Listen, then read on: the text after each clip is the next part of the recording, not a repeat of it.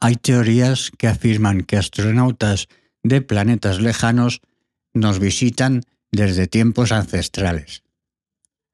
De hecho, se piensa que las pirámides fueron diseñadas por estos seres que se han comunicado con humanos desde hace miles de años, como por ejemplo con los sumerios, así como con personajes de nuestra historia más reciente como Leonardo da Vinci, Tesla, etc. Si queréis contactar con el programa, podéis hacerlo mediante el correo electrónico la ventana al para opinar sobre estos temas o relatar experiencias que hayáis tenido con el avistamiento de un posible ovni o conocéis a alguien que las haya tenido. Y sin mayor dilación, comenzamos el programa de hoy. Soy José Luis Basauri y esto es La Ventana al Misterio.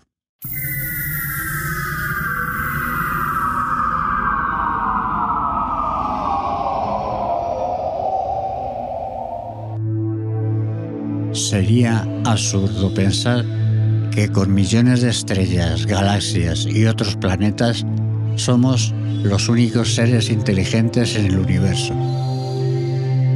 De hecho, se cree que nos han estado visitando desde hace miles de años.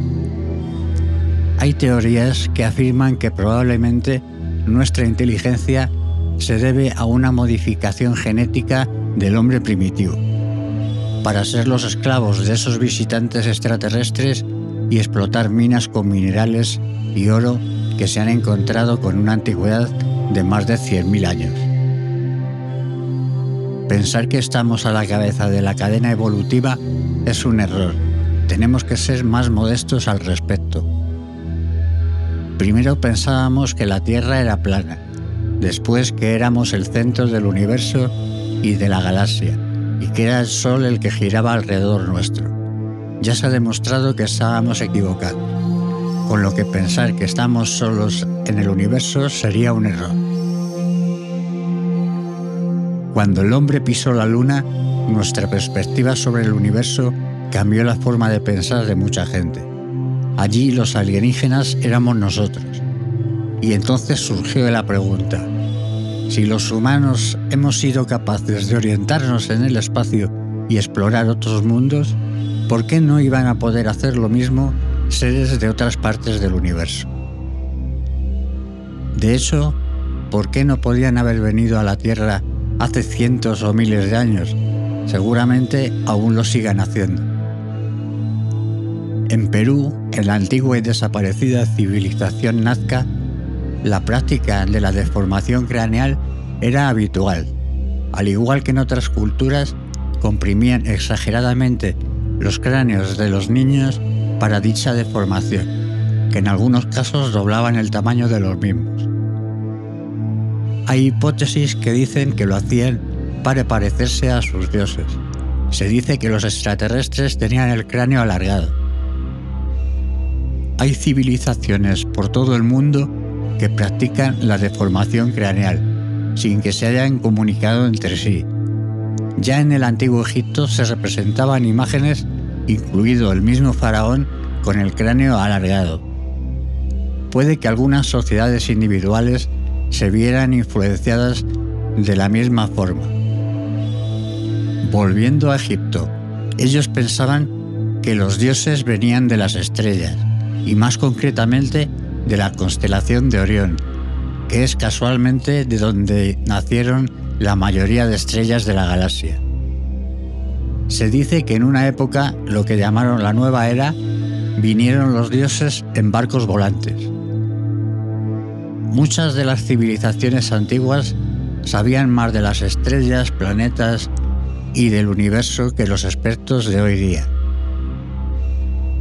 Akenatón retiró las imágenes de los dioses múltiples en los que creían y ordenó la creencia de que solo había un dios, Atón, que se representaba como un disco con rayos hacia abajo que según sus escritos le visitó y le dijo que él era el único Dios.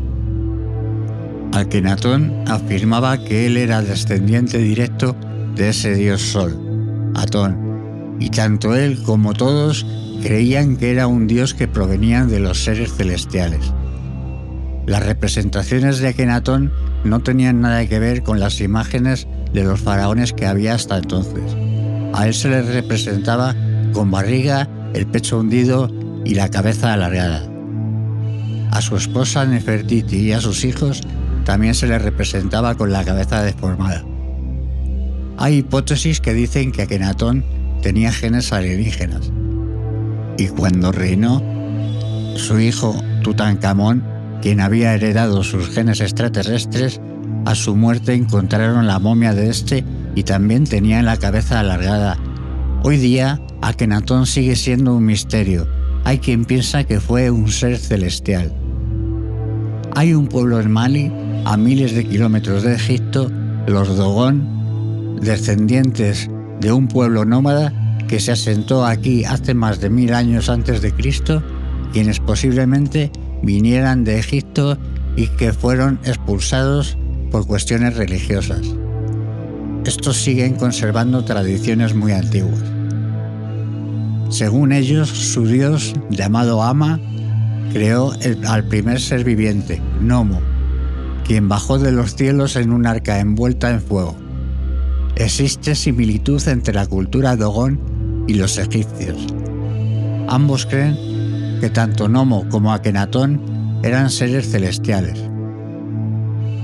Los Dogón y los egipcios creen que su dios vino de una estrella de la constelación de Sirio, la misma estrella en la que había nacido Osiris. Esa estrella, según expertos hoy en día, solo se puede ver con telescopios muy potentes, no a simple vista.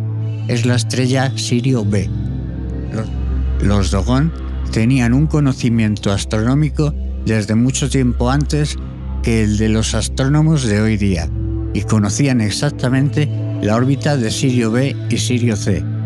Esto se lo tuvo que enseñar alguien que viniera de allí. Según ellos, su mitología y sus creencias provienen de millones de años atrás.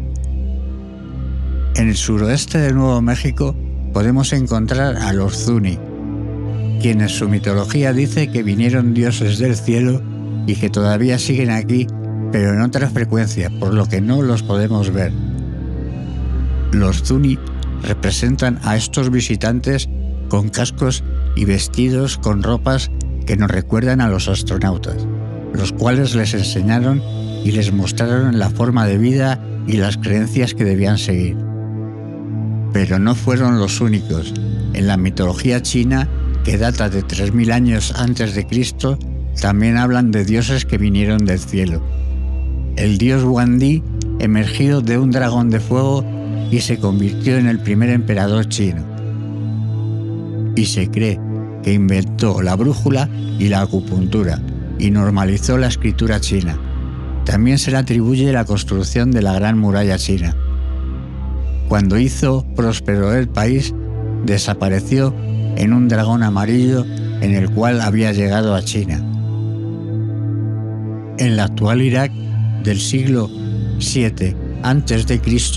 hay un texto en el que se afirma que una raza venida en vehículos voladores del cielo creó a los primeros humanos. Estos eran los llamados Alunaki. También en la cultura romana y griega se habla de dioses que vinieron del cielo y que vivían en el monte Olimpo. Bajaban a la tierra con el fin de procrear, lo que se tradujo a la creación de semidioses, como por ejemplo Hércules. En el libro del Génesis se describe que Dios creó a los primeros humanos, Adán y Eva. En el Antiguo Testamento se dice, hagamos al hombre a nuestra semejanza, lo cual, al estar en plural, nos hace pensar que no solo había un Dios, sino varios. También en el Corán se habla de Dios en plural. Hay infinidad de culturas que nos hacen creer que los extraterrestres llevan visitando la Tierra desde hace millones de años. El fenómeno ovni es un tema apasionante y misterioso. Habría que hacer un monográfico sobre cada una de las culturas más antiguas y preguntarse de dónde venían estos visitantes. Quizá lo haga más adelante. Por ahora lo dejo así. y me voy a despedir de todos vosotros agradeciendo vuestra compañía e interés. Ya sabéis que es posible comunicaros conmigo a través del correo electrónico la ventana al misterio gmail.com, pero de momento cierro la ventana por hoy, aunque siempre estará abierta en esa dirección de correo. Hasta el próximo episodio de La Ventana al Misterio.